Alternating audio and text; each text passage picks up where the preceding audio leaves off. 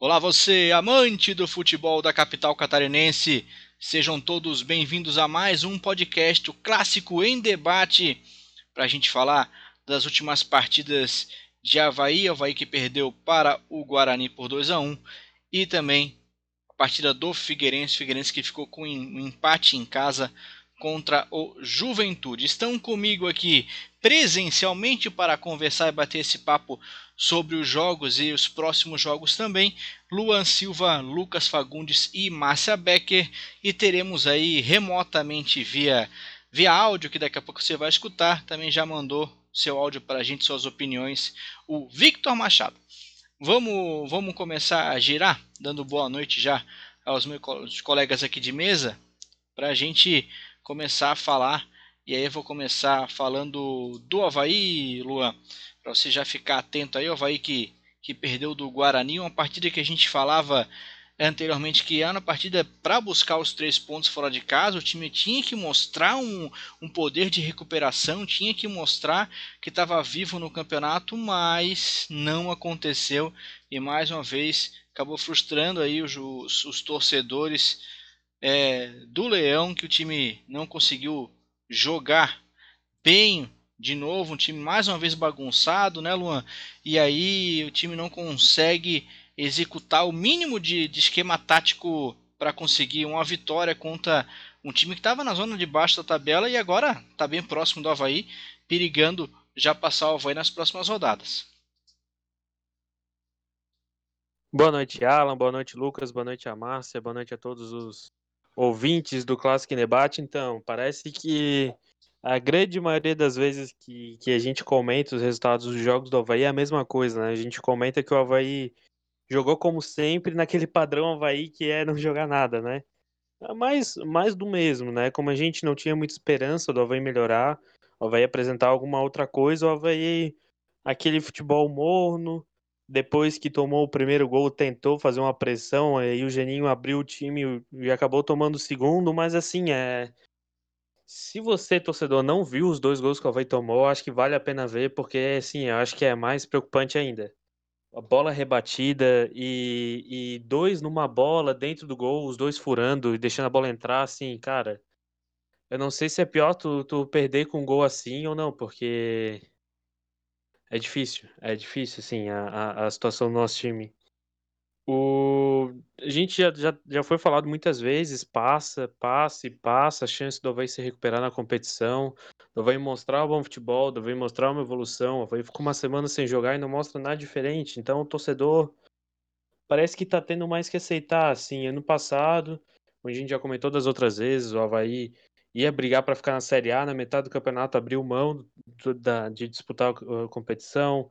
O, Havaí esse ano veio é, com um discurso que seria campeão da Recopa, não ganhou, que seria campeão catarinense, não ganhou, que ficaria até a quarta fase da Copa do Brasil, caiu na primeira fase, e agora na Série B, mais uma campanha decepcionante, né?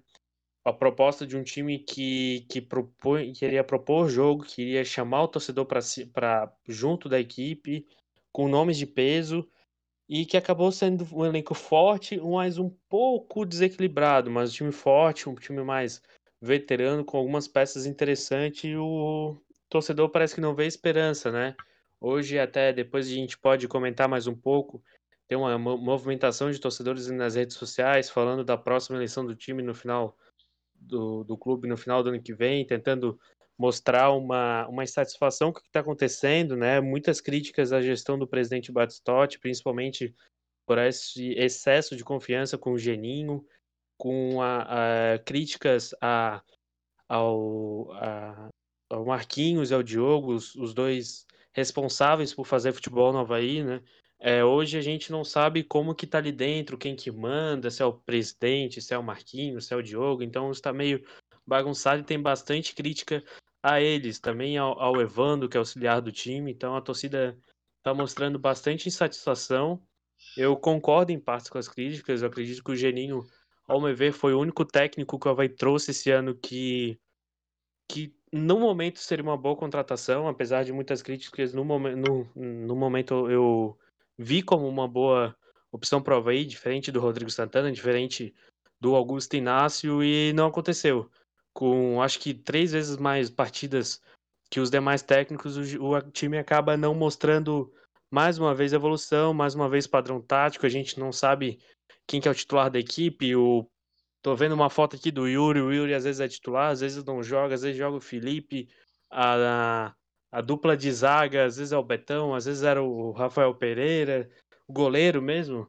O Gladson do nada surgiu como titular. Ontem saiu na metade do, do jogo, no intervalo, com uma lesão. Então, assim, é uma grande bagunça. O time a gente não vê organizado em campo. E tá ficando cada vez mais mais preocupante. O, o, talvez esse ano, acho que foi o ano que o torcedor mais teve esperançoso. Era um ano que o Havaí tinha chances reais pelo investimento de brigar lá em cima, brigar até por título, já que o Cruzeiro não estava confirmando seu favoritismo. O time vai, ao final do primeiro turno, vendo uma campanha de meio de tabela totalmente sem saldo do nosso time, com um poder muito maior do que está apresentando a partida e uma e sem uma esperança de dias melhores na, na ressacada. Ô Luan, é uma campanha mais para fugir de rebaixamento, assim, digamos, porque é, a gente falava muito, a gente falou muito aqui no Clássico Debate sobre isso, que, que o Havaí mais quatro, né? Talvez Havaí Cruzeiro mais dois para subir para a Série A, tendo em vista o, o elenco sensacional que montou é, o Havaí, mas parece que ficou só no papel, né? Porque no campo esse elenco tinha tudo para ser excelente nas tanto na, na zaga quanto no meio campo, quanto no ataque, não funcionou e o time hoje está mais perto da, do Z4 do que do G4, né? Pois é, Alan. Eu, assim, a não sei que o Havaí engate uma sequência de derrotas, assim, que eu a, até o momento eu não acredito que o Havaí vá, vá brigar pelo rebaixamento, mas não tá totalmente. Eu não. Vou ser sincero que eu não botaria minha mão no fogo, assim. Assim como o Havaí tem bastante chance de brigar. Tem bastante chance, não. Tem chance de brigar pelo acesso ainda. Também tem que ficar um pouco ligado ali na, na, na questão do rebaixamento, né? Como você falou, sim, o Havaí e o Cruzeiro eram dos grandes, grandes candidatos. A partir do momento que o Havaí trouxe o Ralph, a, a a imprensa do eixo começou a, botar, a dar mais destaque para o Havaí, com a contratação do Ralph, o nome de peso, quem sabe a maior contratação do Havaí no ano ali, junto com o Valdívia, e, e não está acontecendo. Então, mais uma vez o Havaí, eu vi até um levantamento, agora tô, tô, tá fugindo de, de, de, de cabeça, sim, mas, por exemplo, o Felipe, que jogou ontem lateral, estava no passado, o Lucas Frigeri estava no passado, o Gladson, Betão, o Luan, Pedro Castro, o, Getúlio veio e voltou, é, o Jonathan. Então, há vários jogadores que estão atuando que já estavam no elenco. Então, o Havaí fez um monte de contratação e tá, acaba não, não, não atuando. O Yuri também, outro jogador. Então, é, eu sinceramente não sei o que esperar daqui para frente. Eu, como comentei, eu acho que não vai brigar a princípio pelo, pelo rebaixamento. Tem vários, vários times ali fracos, com, com um desempenho ruim também e com elencos mais fracos, então por isso eu acho que eu acredito que não vai brigar. Mas também eu não, não vou colocando a mão no fogo, por isso não, sinceramente não não tô não consigo cravar nada nesse momento.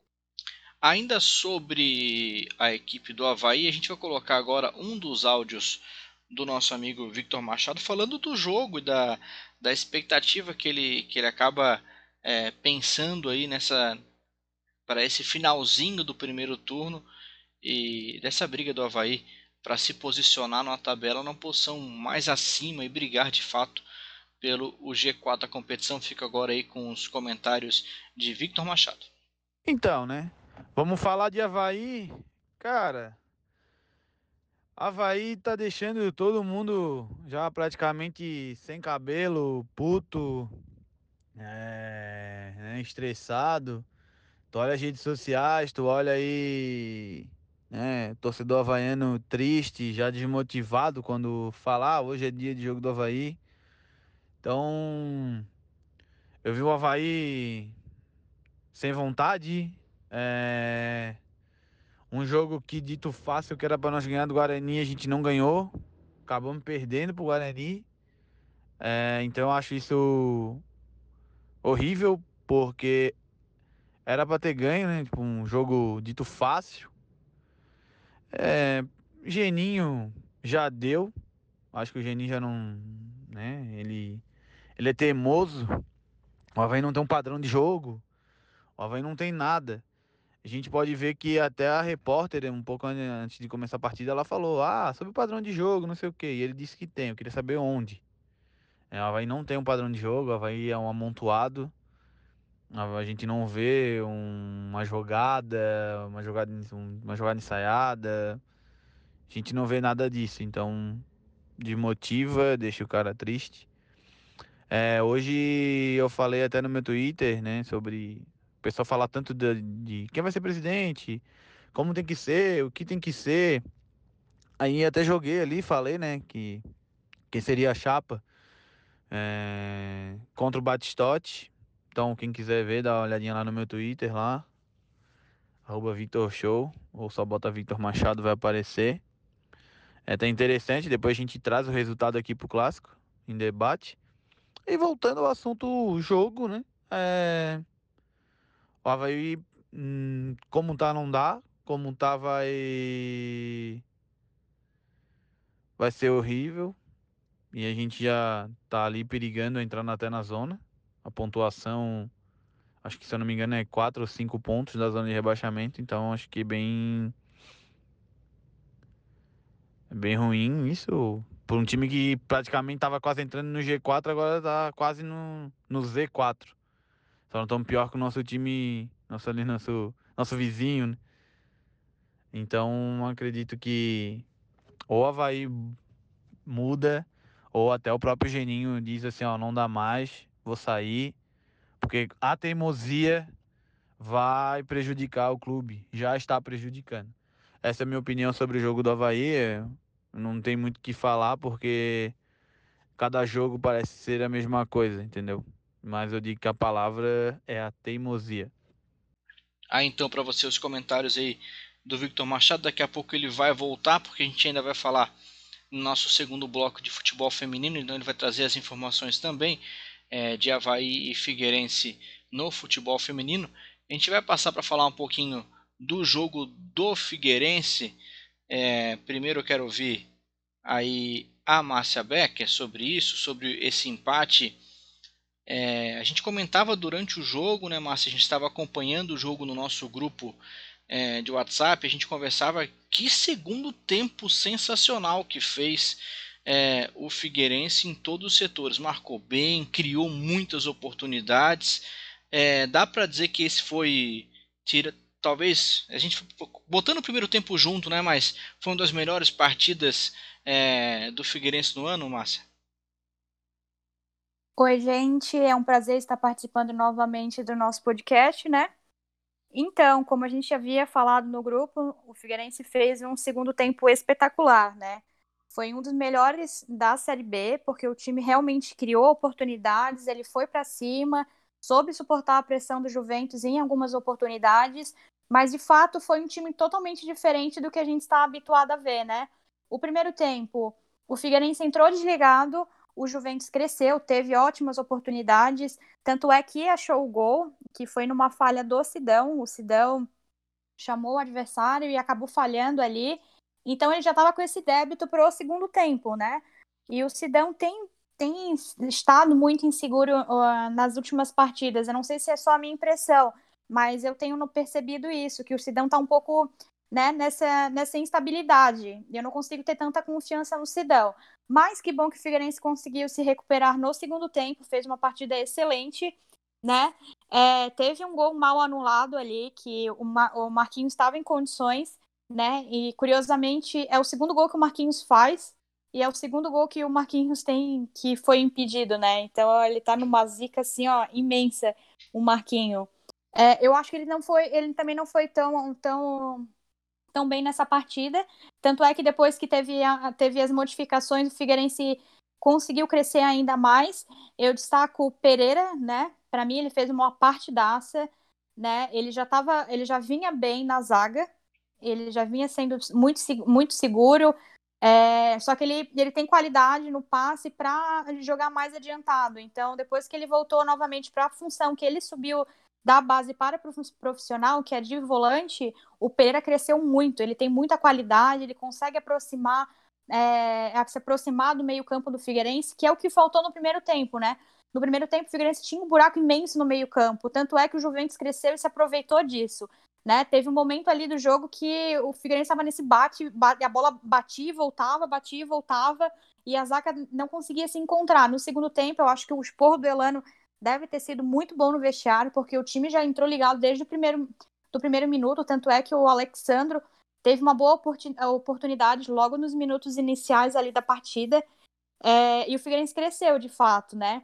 Eu gostei muito da, da, da mobilidade que o Alexandre dá para esse ataque do Figueirense, né? Ele sempre está se apresentando, sempre está procurando as jogadas. Acho que ele, melhor, ele fez essa mobilidade, ele faz muito bem essa, essa mobilidade, ele consegue segurar a marcação, consegue fazer aparecer quando é necessário, né? O, o Brunetti também, que fez um excelente cruzamento para o gol do Pereira. Então, eu acho que o time teve um comportamento totalmente diferente do que a gente tem, tem, estava habituado a ver do Figueirense, né? Isso deu uma, uma esperança a mais pro torcedor que o time pode melhorar. E é aquela coisa, né? O que eu tinha falado no último podcast, a gente não sabia como que o, Elano ia escalar a equipe, né? porque no último jogo já tiveram muitas modificações e nesse jogo novamente ele teve que fazer algumas mudanças. Tanto é que o Bruno Michel, que não tinha sido é, escalado como titular nas últimas partidas, ele apareceu novamente como titular. E o Bruno Michel, apesar de, ser, de estar fora de forma, ele é um jogador interessante porque ele cria jogadas individuais, ele vai para cima, né? Então ele é um jogador diferenciado que ele pode ser muito útil no Figueirense, né? Então ele começou dessa vez ele começou de é, de titular. E aí o Diego Gonçalves começou no banco, mas quando ele entrou ele também foi muito bem. Ele criou algumas oportunidades, né? A dupla de zaga, eu acho que a gente achou a nossa dupla de zaga ali, não precisa mais sacrificar o Pereira naquela posição. E os dois estão se, se alinhando muito bem. O Lucas Carvalho não comprometeu, é, eu vejo que ele não comprometeu, mas também não teve tanto destaque assim. Mas o time do Figueirense foi muito bom no segundo tempo. Então a gente fica nessa expectativa que o time possa é, evoluir no, no campeonato, né? Ainda não saiu da zona de rebaixamento, porque realmente precisava vencer para fazer isso, mas o Figueirense está melhorando aos pouquinhos. É, eu vou frisar uma, uma, uma questão que não sei se dá para comemorar, mas é interessante que nos últimos quatro jogos do Figueirense, o Figueirense tomou um gol só.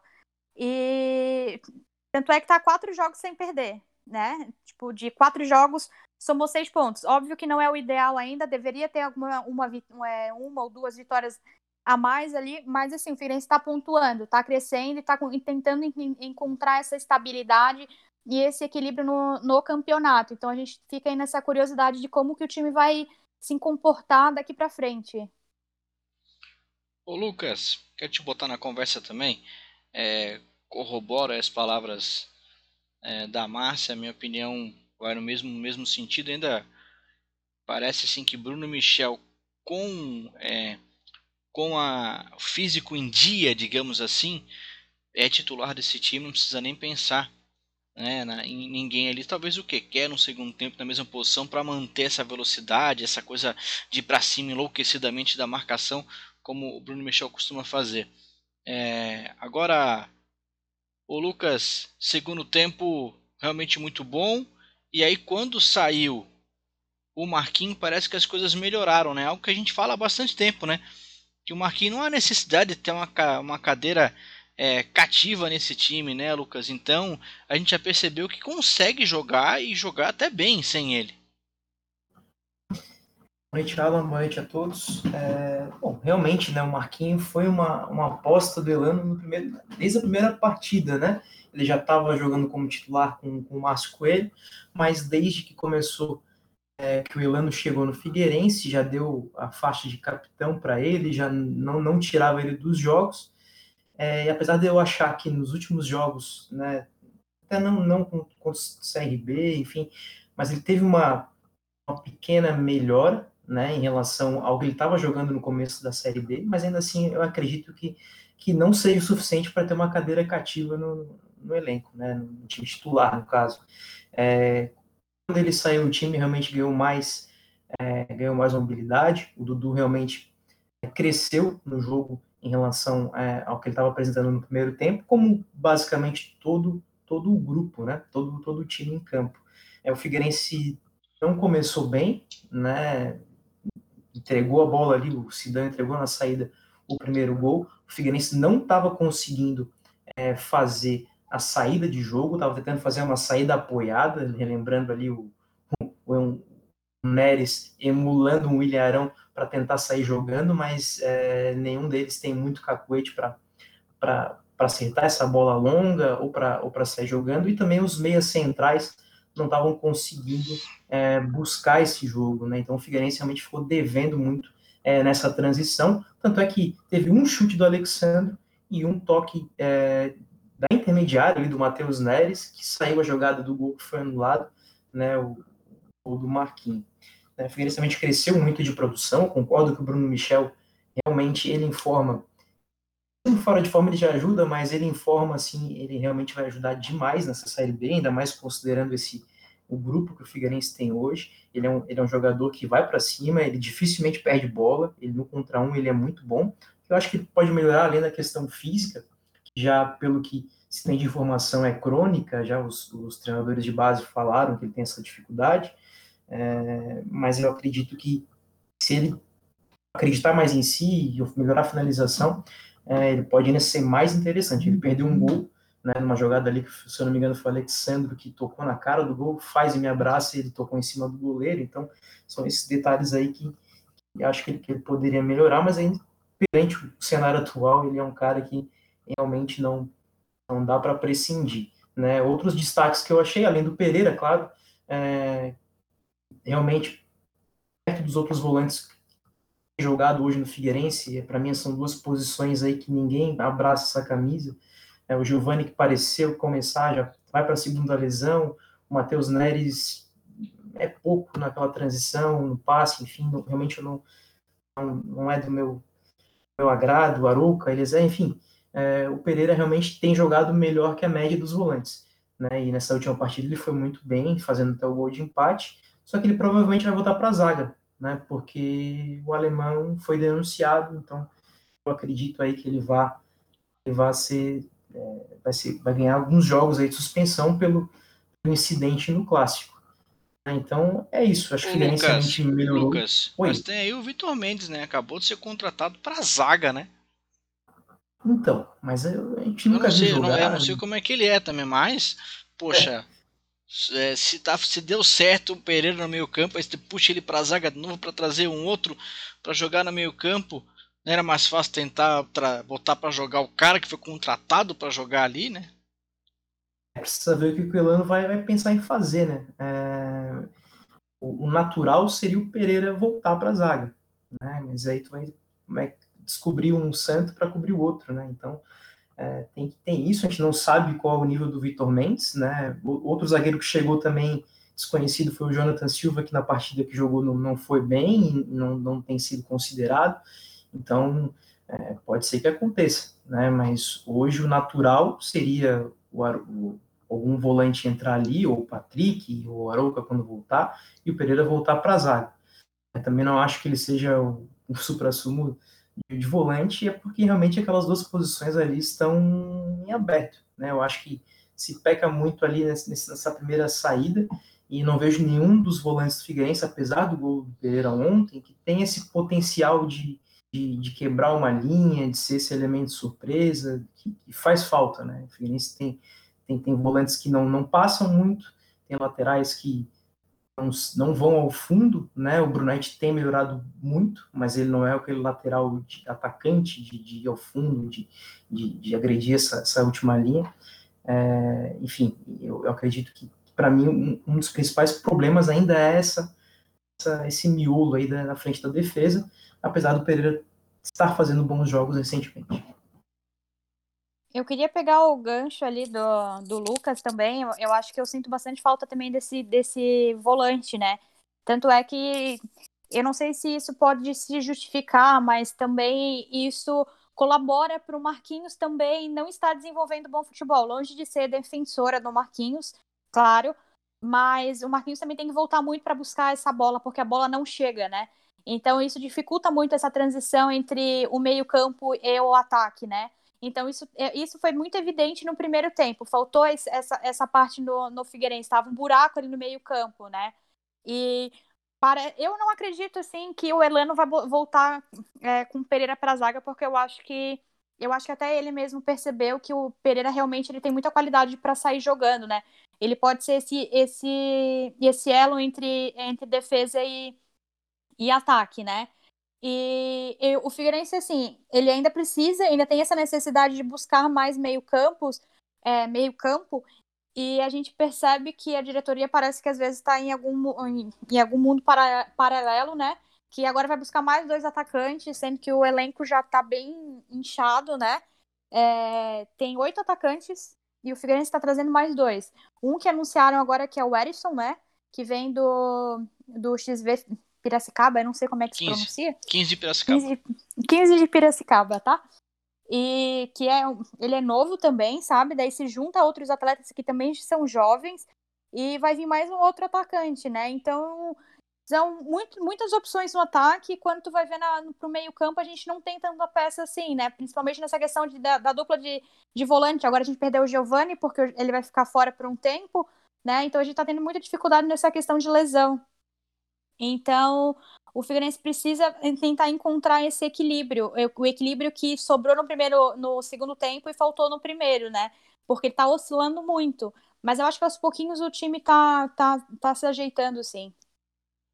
O, o outro atacante que a gente que, que pode vir a aparecer, não está confirmado ainda, seria o Lucas Barcelos. Também é, é, um outro que pode aparecer, um outro atacante. É, a gente falava com o Luan também sobre, sobre essa situação. O Elano, eu queria falar um pouco sobre o Elano, né, Luan? Fala pra. O que, que você queria falar? Você quer levar o Elano, o Elano pro Havaí, Luan? É isso? Pois é, a Márcia tá insinuando. Não, não. Só por causa do coraçãozinho azul no, nos stories dele recentemente. Não, não. É, o Elano, quando ele chegou, até eu comentei aqui com vocês que era um treinador que eu tava muito curioso para ver o seu trabalho, né? Quando o Havaí trouxe o Geninho, falava-se também no Elano, eu achei o nome interessante, mas no momento eu achei o Geninho uma boa, uma boa opção. Por que eu quero falar isso sobre o Elano? Que pelo relato de vocês, o, o time está tendo uma crescente, está tendo uma diferença, uma melhora depois da troca de treinador, né? Ele tendo seu tempo ali para trabalhar, mostrando sim uma evolução, né, com todas as limitações do Figueirense e já vê uma cara diferente. É isso que eu queria usar esse gancho para falar sobre até o Havaí, né? Que fala-se muito só no tempo e sem evolução. A gente tem um exemplo do, do nosso maior rival, que o time está tendo, querendo ou não, uma evolução, e assim também como a Chapecoense, né? Que depois que era de um time rebaixado, quase rebaixado, assim, quase é, candidato, quer dizer, candidato sério a brigar pelo rebaixamento na, no, no Catarinense, né? Que só, só caía um, então ele ia disputar o último jogo ali e agora é líder na Série B disparado e, e vencendo a Ponte Preta fora de casa por 5 a 0 né, nos, nos últimos jogos aí. É, mais duas, duas provas, né, lógico que tem muito campeonato pela frente, do que muitas vezes a mudança de treinador, sim, é uma boa saída, mas tem que ser uma decisão muito bem pensada e tem que ser investigado muito bem quem vai trazer, né, o Elano era um, era um treinador promissor, estava lá na Inter de Limeira, de bons trabalhos, estava começando, é um cara que conhece futebol, então tá, tá dando até o momento um resultado ao Figueirense, né? Não é o que o time precisa exatamente até agora, mas é pelos relatos de vocês dá para ver uma esperança no, no, nos próximos jogos do, do Figueirense. Ô Luan, deixa eu te perguntar uma coisa. Você falava de novos treinadores, né? É, é, atualmente no mercado com o pessoal desempregado, porque acredito que, que se acontecesse alguma coisa com o Genin, seria uma contratação de alguém desempregado. É, não sei se o Havaí teria dinheiro para contratar alguém empregado em outro clube. É, quem que você acha que poderia ser um, um nome para se pensar, para se sondar no mercado brasileiro hoje?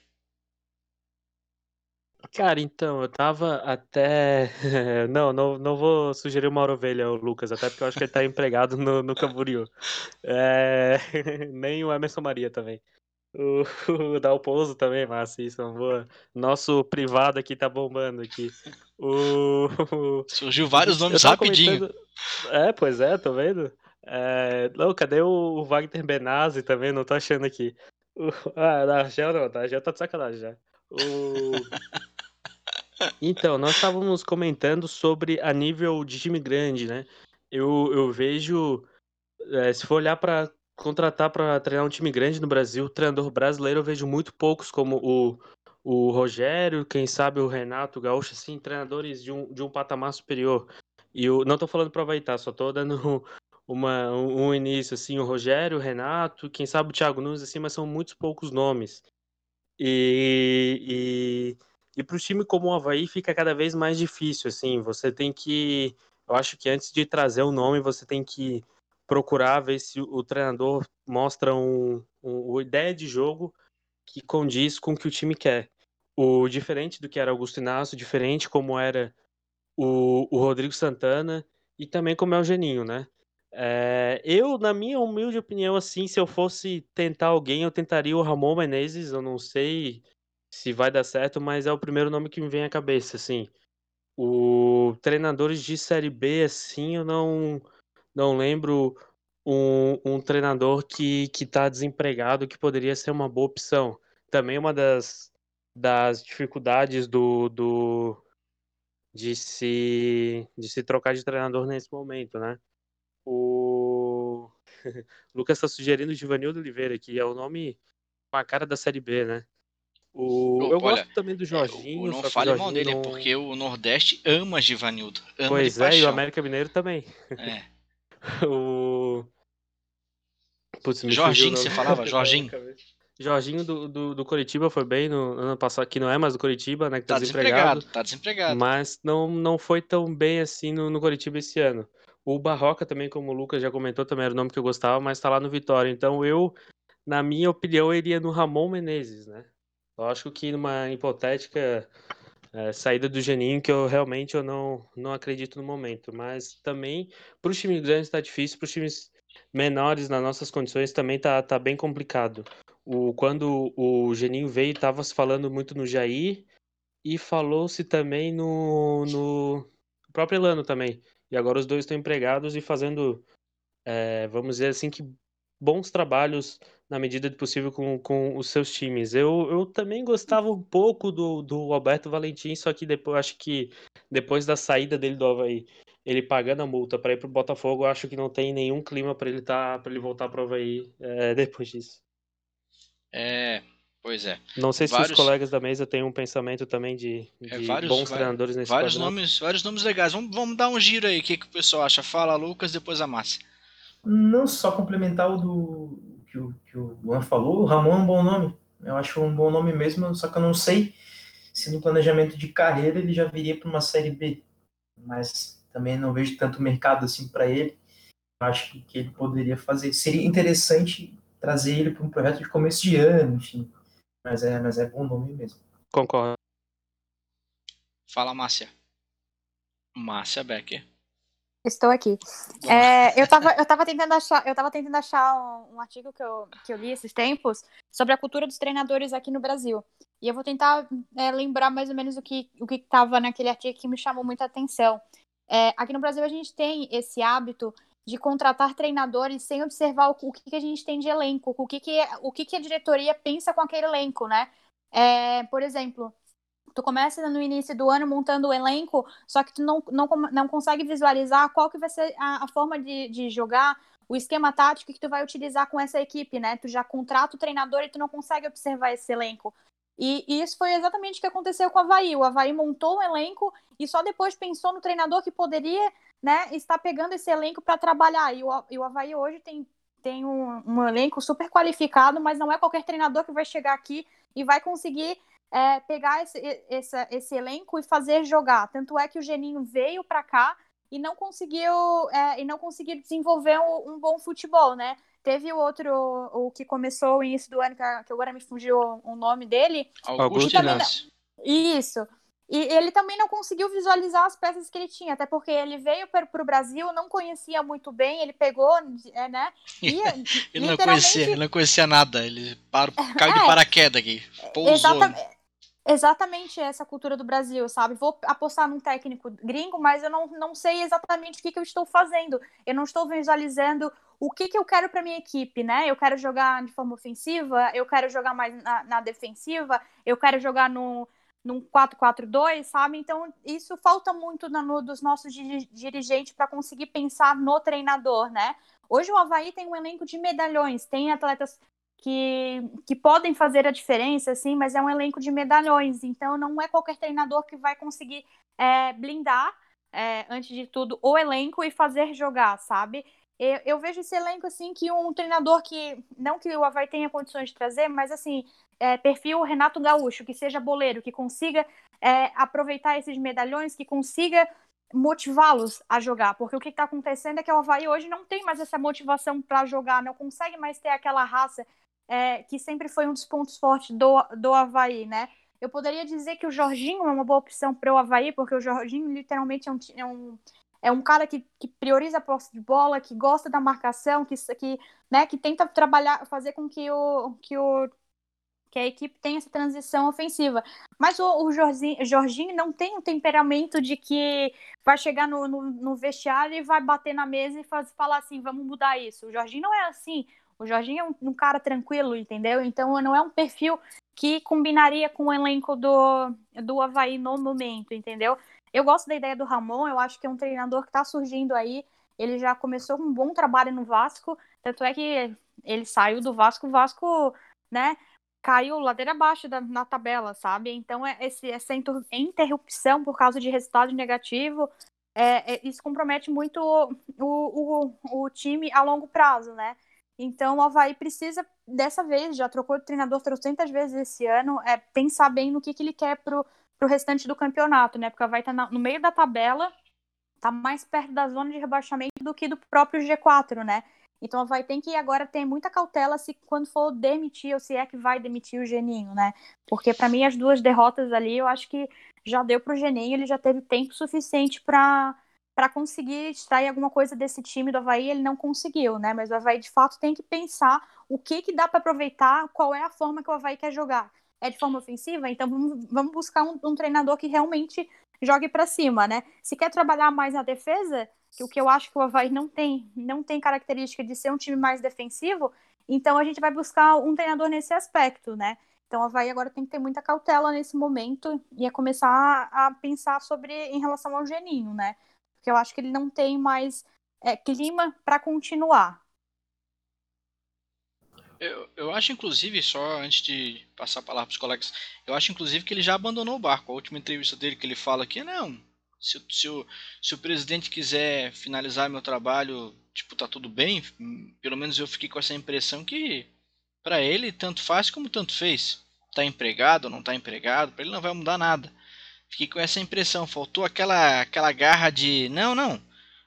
Pode me deixar aqui porque eu vou fazer esse time jogar, né? Parece que já, olha, se vocês quiserem me mandar embora, é só me avisar. Fiquei com essa impressão. O que, que tu acha, Luan? É, sinceramente, é, eu já comento com vocês, né? O ouvinte também já pode perceber nos últimos. Eu não. A gente não vê uma, uma evolução, é sempre as mesmas desculpinhas, assim. Eu vou ser sincero que eu acabei não, não acompanhando na íntegra essa última coletiva, mas eu peguei. Eu, é, chegou até mim também essas falas dele de que não sentia pressão, que não sentia.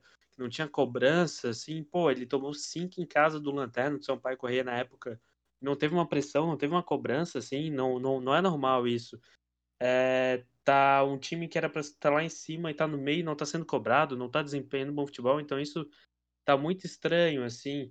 O Geninho, é, em vários momentos, ele acabou tendo reações estranhas, ele tava muitas vezes meio ríspido com o pessoal, chegava e queimava atletas da base, então eu acho que isso não, não, não tá sendo muito legal, né? Ele também é, tenta achar umas comparações assim, com comparar o, o estilo de jogo do Havaí com a Chapecoense, assim, totalmente Chapecoense com um elenco é, sem grandes, grandes destaques, é líder jogando bem, assim, e o Havaí tá no meio da tabela, não tem umas comparações, como diria, diria o Miguel Livramento, absurdas, né? Tô cansado, ou era o Roberto Alves, eu já não sei mais também quem era. E...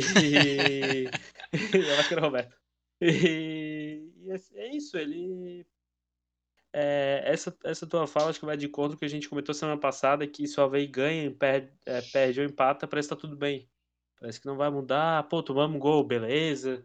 Um olha pro outro, assim, não sabe o que vão fazer, não tem mais aquela aquela É, garra que é Futebol tradicional pode ter Avaí, três assim, que- resultados, né, Luan? É, Sim, sim. normal, é Mas mesmo.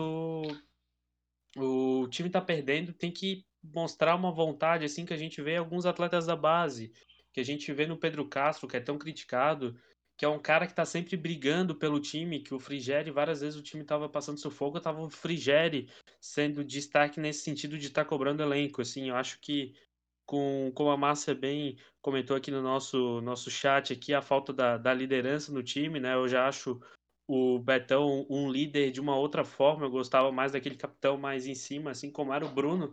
Eu acho que as grandes participações do Bruno Silva esse ano foram isso, foram, foi sendo capitão e cobrando o pessoal ali dentro do campo.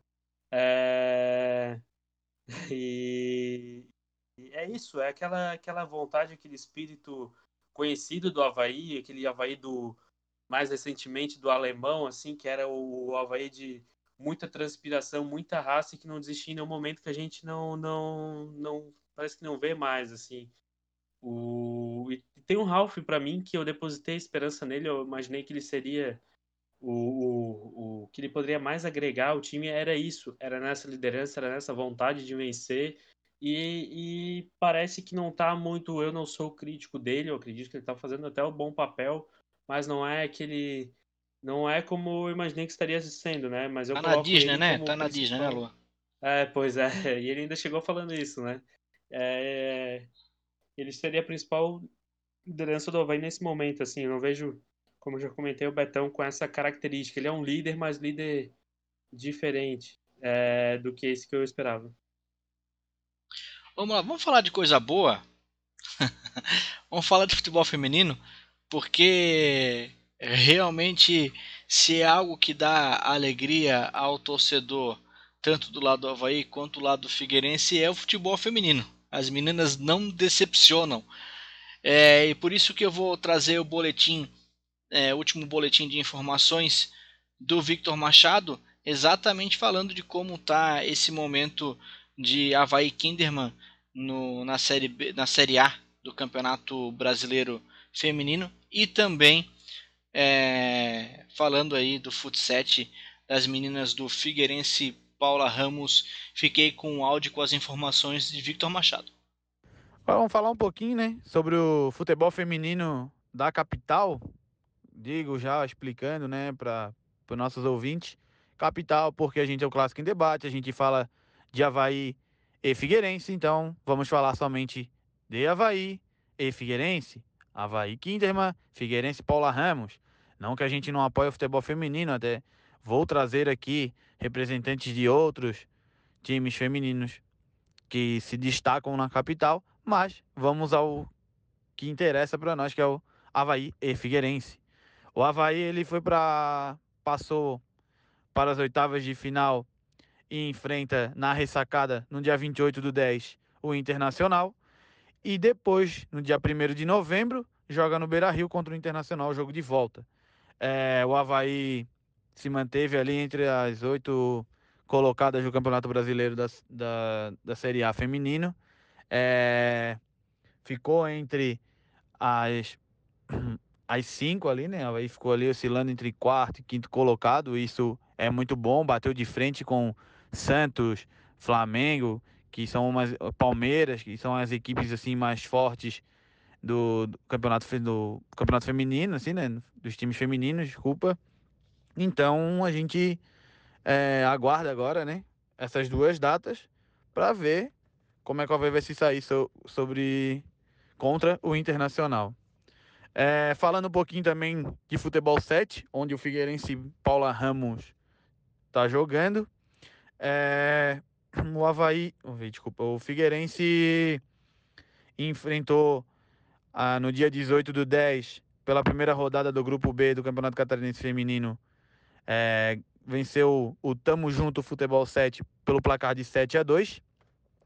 E nesse último final de semana que passou, o Figueirense ganhou de 5 a 0 do Giantes de Cocal do Sul. É, o Figueirense é o primeiro colocado da sua chave. Domingo que vem já tem mais um jogo. Eu estava olhando ali a tabela dos jogos. Ainda tem a data e o horário a definir, mas a gente vai falar aqui no Clássico em Debate. É só seguir as nossas redes sociais, né? Que as informações vão ser colocadas lá. Esse é um pouquinho que a gente tem para falar do futebol feminino. É, lembrando que vamos dar espaço também para os outros times, mas como me, me perguntaram, ah, por que, que eu estou falando Havaí Figueirense e da capital? Explico novamente. A gente é clássico em debate, a gente dá uma ênfase maior a Havaí e Figueirense. Muito obrigado a todos. É, eu sou Vitor Machado. Precisar, estou aqui no Clássico em Debate. Ah, então as informações do Victor Machado. Queria complementar sobre o, o Campeonato Brasileiro Feminino da Série A, que já está na fase de quartas de finais, como bem falou o Victor. O, o Havaí Kedama enfrenta o Internacional. É, nos dois jogos de ida e volta houve empates né, nas, nas partidas, no, nos confrontos diretos entre as duas equipes. Então é um, é um jogo bem, bem complicado para o Havaí Kinderman. E se passar, pega Palmeiras ou Ferroviária. Ferroviária que é a atual campeã. Então ainda tem, tem ainda mais uma predeira pela frente. Na outra chave, o, as meninas do as patroas do, do, Corinthians, como o Corinthians gosta de, de, chamar o seu time feminino, as patroas ganharam de 3 a 0 do Grêmio e, e ainda vão jogar a segunda partida com alta possibilidade de classificar para enfrentar né, a, as sereias da Vila, o time do Santos ou aí o time do São Paulo nesse nesse outro lado da chave que provavelmente vai dar Corinthians contra o outro time paulista no outro lado da chave. É possível até que tenhamos novamente uma final paulista, né? É, o ano passado foi Corinthians e Ferroviária. E a, o catarinense catarinense de futsal feminino, né? É, total favoritismo para as meninas do Figueirense Paula Ramos, que é realmente um time acima da média no futsal feminino do mundo, inclusive, porque elas já foram campeãs mundiais. E aí me dá, me dá um pesar de, de elas não terem né, uma, uma visibilidade como deveriam. Né? É, futsal ainda tem um reconhecimento meio obscuro para boa parte da mídia e não é e não é colocado em pauta por muita gente. Então, as meninas continuam aí atropelando, jogando com muita superioridade e como bem disse o Vitor, a gente vai sempre trazendo para você no nosso Twitter do Clássico Debate todas as informações dos dois times da capital também no futebol feminino. Então vamos acompanhar de perto o que, que vai acontecer no Havaí Kinderman no Brasileiro e também do Figueirense Paula Ramos no Catarinense nesse momento, que é o campeonato que, que o Figueirense disputa nesse momento de futsal, mas tem muita coisa para acontecer é, ainda pela frente. É, o Luan tá, tá, tá me chamando, Luan? Fala, Luan. Não, só, só para complementar, né? Você falou da, desse reconhecimento de futebol 7 aqui no estado. Nós temos também o Leões da Serra, né? Comandado lá pela Amandinha, que também não tem a sua devida é, é, reconhecimento, assim, no, né? No futsal, foi... exatamente, no futsal. Futsal, isso. É um time muito grande também. Ela é uma jogadora de bastante destaque. ela, ela é a melhor, do, mundo. do mundo. É melhor do mundo. É, e tá aqui no nosso estado e a gente não também não dá muita bola, né? Acho que deveria ser mais reconhecido também. Santa Catarina que já teve a, a o Jaraguá do, do Falcão, a gente tem o Leões da Serra, Leões da Serra da Mandinha e a gente acaba não, não reconhecendo isso também. É uma máquina, inclusive. O Leoa da Serra é uma máquina. Tava para jogar, falho engano, é, nesse nesse membro aí uns dias atrás, uns dois, três dias, ou é um pouquinho para frente, passei o olho no, no Globo Esporte e estavam comentando exatamente sobre o, é, é, um jogo das meninas, né, da Leoa da Serra contra Taboão da Serra, que era o time que ela ia enfrentar, inclusive vendo, brinquei que era um, era um jogo alto, né? Um jogo de serra, né? Um jogo que talvez fosse pouco frio, mas ainda mais que em Lages não vai poder ter a torcida é, é lá. Então, inclusive o Luan já está me dizendo que o jogo já aconteceu foi 4 a 1 ganhar a Supercopa e que deu vaga para Libertadores do futsal feminino. Infelizmente a gente não tem na capital aqui né, os times de Havaí Figueirense no futsal com o time feminino atuante, né? É, mas assim que, que tiver notícia também a gente vai trazendo para cá, porque acho extremamente importante que a gente tenha é, a informação também do futebol é, feminino nas suas mais é, amplificadas vertentes. Algum comentário, Márcia Becker? Eu acho que, que falta, né, essa visibilidade nessa, nessa questão, principalmente pelo pro futebol feminino, né? A gente tem grandes times aqui e a gente não, não, não consegue valorizar o que a gente tem de melhor do nosso estado, né? O Leoa da Serra é um do, dos times que, cara, ganhou tudo na, nos últimos anos, sabe? Então sempre teve os holofotes e nunca recebeu a, de, a, dev, a o devido reconhecimento, né? A gente fala muito de futebol masculino e a gente acaba esquecendo de falar do feminino e valorizar o que é nosso. A gente espera muitas vezes o time se desmanchar ou a gente perder alguns atletas, como a gente tem a Amandinha, né? Pra gente, né, lembrar que a gente tem esses times, né? Falta um pouco mais de apoio, falta um pouco mais da nossa imprensa abraçar isso e dar o devido reconhecimento para que eles possam, a gente possa, né, continuar no, no páreo e continuar ganhando, ganhando isso. E eu sinto muita falta, né, desse, desse lado, principalmente por ser, por ser mulheres, por estarem é, no auge, né? Então tem, tem faltado isso bastante, assim, mas olha, a gente tem timaços, tanto no, fut, no futsal como no futsete, né? O time do Figueirense feminino ali é, é um time muito bom, é um time muito vencedor e também falta um pouco de investimento do clube em si de apoiar. Tanto é que elas estavam fazendo é, vaquinha para conseguir viajar, para conseguir participar de competições. E falta o Figueirense também é, ir atrás de, de, parceiros, de investidores que possam ajudar nisso. A gente sabe que o clube está passando por dificuldades, mas o clube pode ir atrás de parceiros ou de patrocinadores para estar tá custeando isso, sabe? Não é tão difícil assim e não é uma realidade tão longe do Figueirense de estar investindo no futebol feminino porque querendo ou não representa, leva as, as cores do clube, né? Então eu tenho que começar a valorizar. Ainda bem que a gente já está nesse processo evolutivo é, no, na questão do futebol feminino e a própria CBF, a própria FIFA está reconhecendo isso muito mais, tanto é que nos últimos anos tem exigido que os clubes tenham é, um time de futebol feminino, exatamente para valorizar esse esporte que é tanto masculino quanto feminino, né? E eu torço muito que a gente continue tendo isso aqui em Santa Catarina e que passe a ser reconhecido daqui para frente, né? Da forma como merece, porque ultimamente o futebol feminino tem, tem dado mais alegria do que o masculino, né? Mas não tem a menor dúvida que tem mais alegria. Mas isso não tem a menor dúvida. É, deixa eu puxar a tabela aqui dos próximos jogos para a gente falar já nessa parte final aqui dos, nossos, dos próximos jogos dos times da capital. Ô Luan, o, o Havaí vai enfrentar agora o América Mineiro em casa. É, a gente toda semana eu te pergunto, né, como é que tá a tua sensação para o jogo? Nas últimas duas semanas não deu muito certo contra a Juventude. Preciso que responder? Na Juventude você falou que que estava esperançoso por uma mudança aí depois de um empate contra o CSA.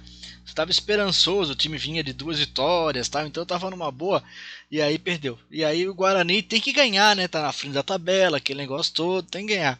Agora é pra, pra botar a velha máxima do Havaí faz coisa em prática para ganhar do América? Ah, cara, eu já não sei mais nada, na real. Tudo que a gente fala dá diferente, eu já não sei mais nada. Ah, senta aí, Pelão, não dá assim. É... Cara, esse, esse era o jogo para ser um famoso jogo de seis pontos, né? Dois dos times tradicionais da, da Série B, tradicional também no quesito de subir e cair no outro ano. E, mas. Praticantes da mesma política, né? Pois é, então, é, é estranho os dois estarem na mesma divisão no mesmo ano, já tô estranhando isso já. O. Cara, como a gente já comentou nos últimos podcasts, eu não, não vejo mais esperança, assim, do, do time mudando. O, o Geninho botou um três zagueiros lá contra o Juventude. O time tomou tomou três gols de contra-ataque. Já mudou, já botou dois zagueiros ali contra o Guarani. Até tentou esboçar nessas duas últimas partidas. Eu vou ser sincero que o time tentou atacar um pouco mais, assim, diferente das outras partidas, mas assim, foi desorganizado, não finalizou, não era aquelas partidas que se o se o goleiro adversário fosse melhor em campo, a gente estava tranquilo, né? Mas não, o time, a defesa parece cada vez mais perdida. Meu ver, a dupla de zaga, Betão e Alan Costa seria a dupla titular, mas assim, batendo cabeça. O, o zagueiro ontem, o Romércio, fez um gol. O Romércio, esse, o Romércio e Júnior Todinho tava na cara que ia ser dois, dois gols do Guarani, né? Isso aí a gente não precisava nem falar. O, Por esses nomes O- ele tem que fazer gol, não é possível. o Romés cabeceou sozinho, com dois ali, tava o Jonathan e o Betão, ele cabeceou sozinho. Aí vai Alan Costa e o Yuri, e o Yuri não, e o Felipe disputar a bola e furam dentro do gol, assim. Ah, que show de horror, cara, que show de horror mesmo, assim. Eu já não, não tô esperançoso, o Havaí deve... Eu, preciso falar de um negócio aqui também que agora tá vindo na minha cabeça, assim, o Havaí Hum. deve jogar de rosa de novo, aí a torcida já tá é, chateada, brava com o time, daí o time vai lá e joga de amarelo no jogo do, do contra o É, Guarani. a É pra camisa é amarela tem que aposentar, né? É pra testar, é. Dois joga jogos, duas perde assim. derrotas, já aposenta a camisa, Guilherme. Ai, mas assim, parece que eles fazem de propósito. Pra mim é uma das, das minhas maiores críticas a, a- a essa gestão é nesse ponto. Que, que o time acaba não. A falta do trato com o torcedor, assim, só pra responder uma pergunta do Lucas aqui que, que tá perguntando no nosso chat. O, se eu não me engano, o Felipe Silva hoje comentou, o Felipe Silva que é bem ativo nas redes sociais ali falando do Havaí, ele comentou que, se eu não me engano, a última partida do Havaí com o uniforme principal foi quando o Havaí venceu, que foi o clássico. Que foi a última vez, eu acho que o Gastão fez gol, inclusive, também. Que é o meu ídolo, Gastão, né? Que também não tá muito bem. É, Que depois jogou com Vitória fora, jogou de branco, jogou em casa dois jogos de rosa, jogou de branco contra o Juventude, jogou agora de amarelo. Então, é, é assim, é, é, parece que testa ainda cada vez mais a vacina do torcedor, assim, em vez de fazer o famoso agrado, né? Vamos, vamos Joga de azul junto, e mas não. perde, mas joga de azul, né? Exatamente, joga azul e branco, calção meio azul ali, ó, show de bola. Pode o, o, Frigério pode jogar com a com a bermuda rosa, a camisa amarela, o meio laranja, pode jogar do jeito que quiser, mas joga com o uniforme principal direitinho em casa, daquele jeitinho do Havaí ali, né?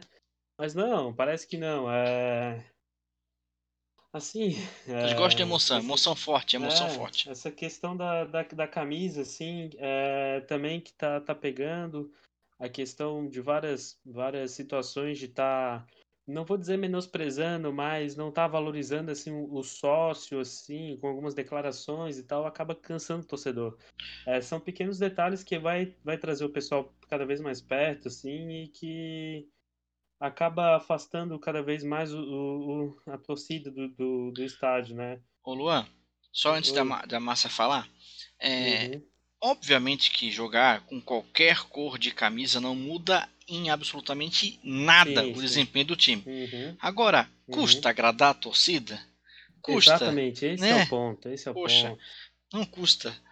Falar Eu essa que- camisa... Pode falar, mas... Eu acho que não é nem questão de agradar a torcida. É, o uniforme tradicional, a camisa 1, é a identificação do clube, né? Então, Exatamente. quando tu começa a inventar, tu começa a utilizar outras cores, tu vai perdendo essa identificação, né? Tanto é que teve um jogo que, eu, eu não lembro qual era o jogo, me CSA. aí. Com CSA. O, CS, o CSA, que as cores estavam invertidas. Tu olhava, tu não via que era o Havaí que estava com as cores certas, entendeu? Então tu vai explicar isso para uma criança pequena que tá vendo o jogo, que vai Perfeito. perguntar quem é que tá jogando ali, quem que é o Havaí, sabe? Então tu vai perdendo a identificação. E para clubes como Havaí e Figueirense, isso é muito importante, né? Ainda mais que tu quer conquistar os torcedores pequenos, os torcedores mirins, então tu precisa criar esse- essa identificação e tudo isso passa pelo uniforme. Então, assim, ó, nada contra o Havaí criar camisas comemorativas, apoiar causa, eu acho super importante e muito válido. Mas tu tem que saber, tu tens que ter o time certo para utilizar isso. O Havaí não está sabendo fazer, né? Tanto é que é, eu vi o tweet também desse do Felipe Silva, e realmente, a última vez que o Havaí jogou com, com o uniforme número um foi há um mês atrás, então é muito tempo, né? Então, pelo menos na ressacada, tu mantém esse, esse hábito, tu mantém essa identificação para o torcedor se sentir acolhido também e que, querendo ou não, querer, querer comprar a camisa também, né? Agora, quando tu for jogar fora, que tu não tá é, na ressacada, uma vez ou outra tu usar um, um, uniforme diferente, ok, mas a forma como o Havaí tá fazendo, de que toda hora querer colocar um, um uniforme diferente, diferente, isso confunde o torcedor, principalmente a nova geração, né? E o Havaí tá perdendo muito isso. O Havaí é muito bom nessa questão de abraçar causas e criar uniforme diferente, mas ele peca muito na hora de, do time de, de utilizar isso, né? Mas o Havaí tá vacilando bastante e a torcida tá bem na cobrança nessa questão do, dos uniformes.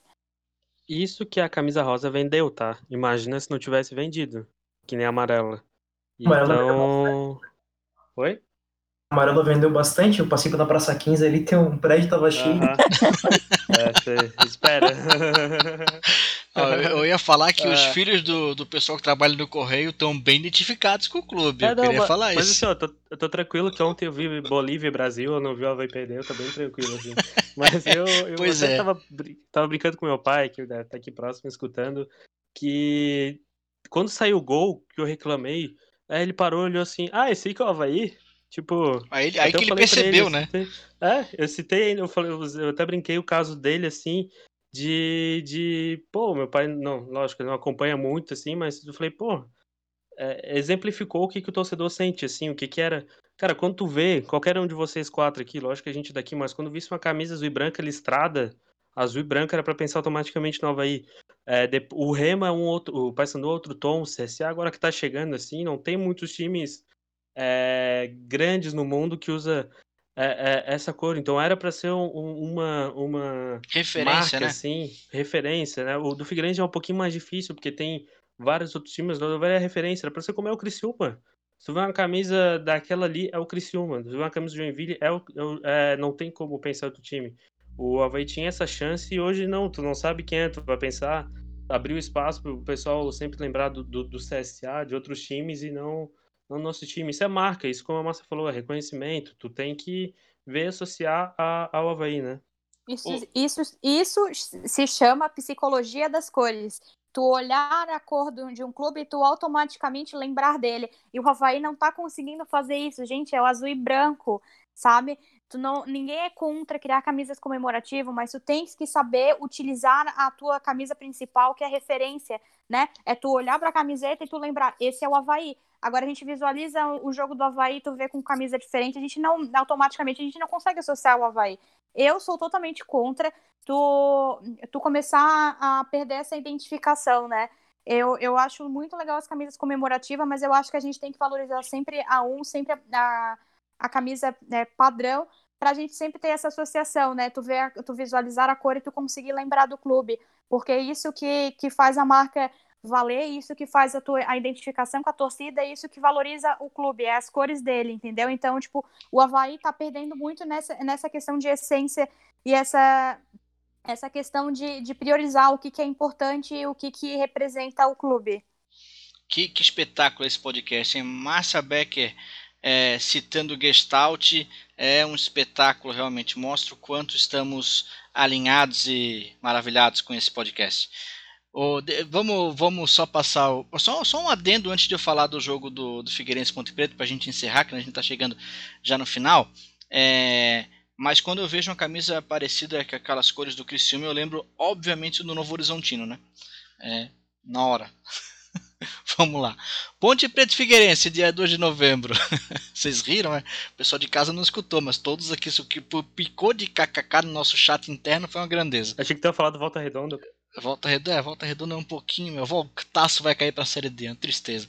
Vamos lá. Ponte Preta e Figueirense jogam no dia 2 de novembro. Feriadão, 5 e meia da tarde, é, lá em Ponte Preta, como diz os mais antigos. É, e, e o que, que a gente pode esperar desse jogo, Lucas? Mais uma pedreira, como praticamente todos os jogos do Figueirense vão ser até o final. Sofrimento até, até a última rodada é o que se avizinha, né? Mas pensando aí na Ponte Preta, é, um, é, um, é uma equipe que está ali beliscando o G4, vem de duas derrotas, né? Vem um momento um pouco mais instável. É, é o favorito, né? É o favorito, não dá para dizer que não.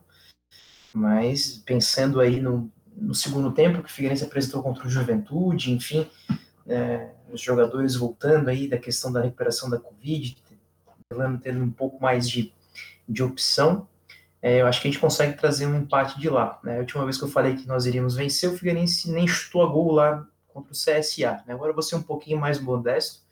Eu aposto aí que o Figueirense consegue trazer um empate aí, um 0x0, 1x1, para ao menos não, não ser derrotado. Fala, Márcia.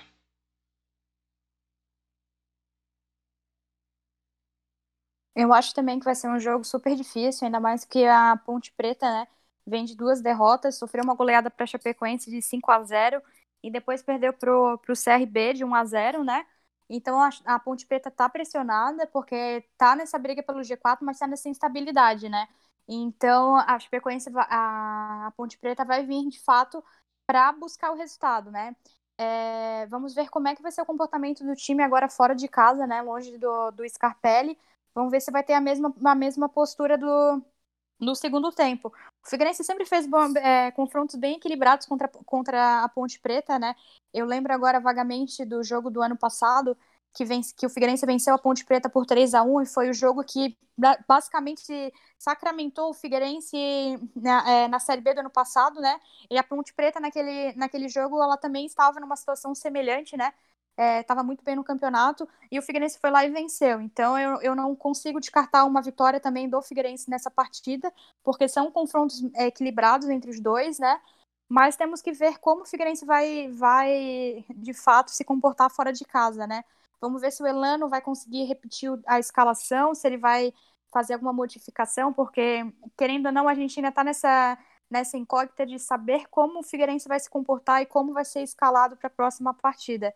Mas eu tô confiante que eu acho que o Figueirense tem condições sim de buscar uma vitória fora de casa. E, só complementando a Márcia antes do Lucas falar, a Ponte Preta é o time que menos empatou na competição. Menos não, o Havaí empatou duas vezes e o Botafogo também duas vezes, mas eles empataram três vezes só. Então é um time de muito perde e ganha. É, e a gente está falando aqui que talvez o Figueirense seria bom o empate, seria um resultado diferente é, nesse, nesse histórico de Série B da Ponte. Fala, Lucas. É só complementar que a Márcia lembrou do, do jogo né, do ano passado. Foi aquele jogo que teve um lance. É, vamos colocar assim: o Pegorari tirou a bola dentro do gol por fora, vocês lembram? Acho que foi no final do jogo.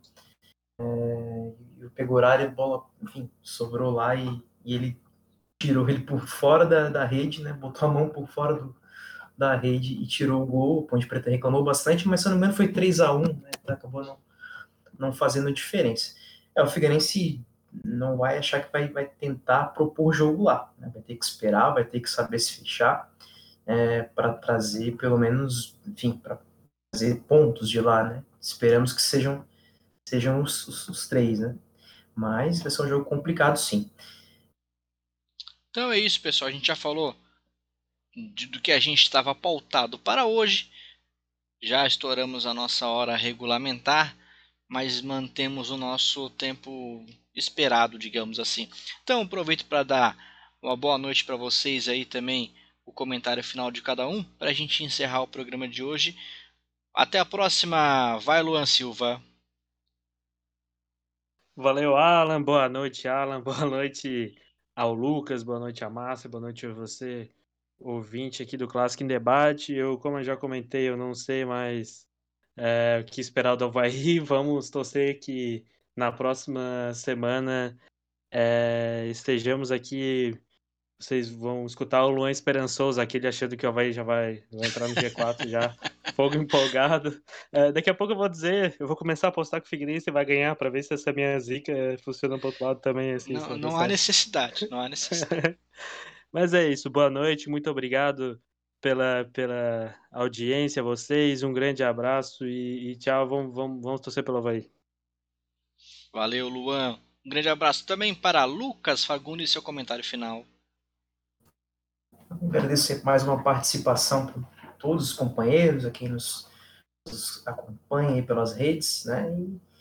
E, e desejar que o nosso Figueirense mantenha-se aí nesse, nessa sequência aí sem derrotas, né? Que já vai para o quarto jogo né, trazer pontos, é, pelo menos um lá de Campinas, que a gente consiga aqui ir construindo aí aos poucos, vitória a vitória, ponto a ponto, né, essa, essa permanência aí sem, sem grandes problemas pelo quarto ano consecutivo, gente. Então, é, então, um abraço a todos, boa noite e até a próxima.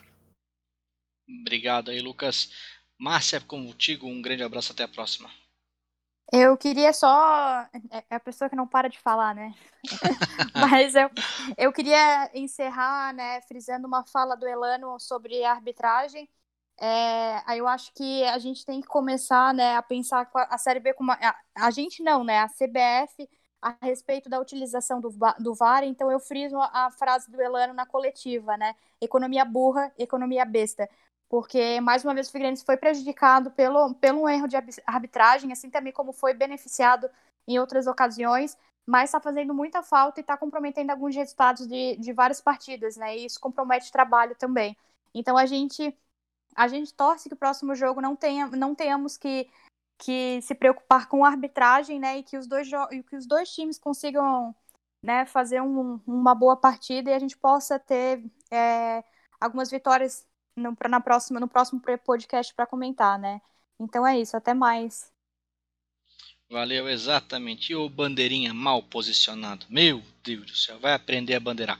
É, vamos lá, pessoal. Um grande abraço a todos vocês que nos, nos escutaram até agora, já passados aí quase uma hora e cinco minutos de programa. Você é um herói, eu amo você. É, e aí não esqueça de, se você está vendo, ouvindo no YouTube, não esqueça de ativar as notificações, também seguir o nosso canal, é, compartilhar esse vídeo com seus colegas. E se você está no Spotify, seja seguidor do nosso canal aqui no Spotify. Veja que todos os podcasts estão aqui. Então, se perdeu algum, se quer é, passar uma tarde escutando aqui as nossas vozes, é um programa espetacular. Né? Você não vai se arrepender. Agradecendo o apoio do nosso parceiro Christopher Fortunato né, que faz toda a parte de design nosso aí, nos auxiliando nossa identidade visual, usando o Gestalt com, com muita propriedade, como disse a nossa amiga Márcia Becker. E nós vamos ficando por aqui. Eu sou Alan Guiar. Esse foi mais um podcast do Clássico em Debate. Até breve, tchau!